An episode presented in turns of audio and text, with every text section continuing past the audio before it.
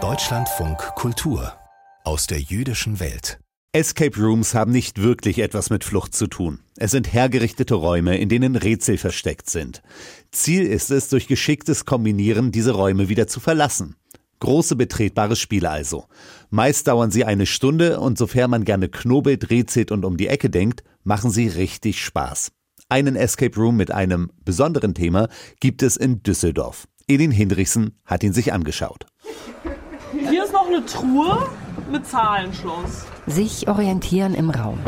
Es ist halb dunkel hier in dieser nachempfundenen Kapitänskajüte mit Schreibtisch, Weltkarte, Kommode und mit dem Schiffsführerstand. Der Ausblick auf den Ozean. Für den haben die vier Mitspieler und Mitspielerinnen noch gar keinen Blick.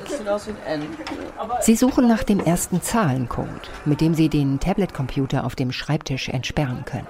Das muss wohl das Kommunikationsmittel für dieses Schiff sein, das im Spiel führerlos auf dem Meer treibt und das sie retten soll. Ich bin Katharina und ich glaube, das wird mein achter Escape Room und ich freue mich drauf, weil mit so bildungspolitischem Hintergrund habe ich noch bisher keinen gemacht. Willkommen an Bord. Oder besser gesagt, in meiner Welt. Die Geschichte einer ganz normalen jüdischen Familie zu entdecken, durch die Augen einer gewissen Liz, dieser Stimme aus dem Off, das ist die Idee hinter diesem Escape Room. Rina Rosenberg hat monatelang getüftelt. Es ist schön zu machen, ist nicht das Problem. Das Problem war eher so, das umzusetzen. Sie ist Regisseurin und kreativer Kopf der jüdischen Gemeinde Düsseldorf. Alles baut sich aufeinander auf. Zuerst musst du kommunizieren, danach musst du Orientierung finden mit Kompass und so. So ist es wie im Leben. Dann kannst du handeln, dann kannst du Steuerrad bewegen. Das ist ganz ziemlich klar, wenn man dann so denkt. Mm, ja, und dann brauchst du einen Halt. Das ist die Anker und das braucht auch jeder Mensch. Liz sprach über vier Teile, die ihr finden müsst. Gute Nachricht, wenn ihr das ihr lest, ihr habt das erste Teil schon in den Händen. Vier Gegenstände finden. Katharina und die anderen haben den Code fürs Tablet geknackt und kommunizieren jetzt mit einem gewissen Max aus dem Off. Er ist offenbar der Bruder von Liz und gibt immer wieder Hinweise. Super, jetzt passt auf, ihr habt wenig Zeit. Liz Familie lebt verstreut über alle Kontinente hinweg, hat ihre Wurzeln aber in Düsseldorf. So finden Katharina und die anderen drei hier beim Jugendring Düsseldorf heraus. Meine Lieben, ich bin nun schon seit einigen Tagen hier an Bord.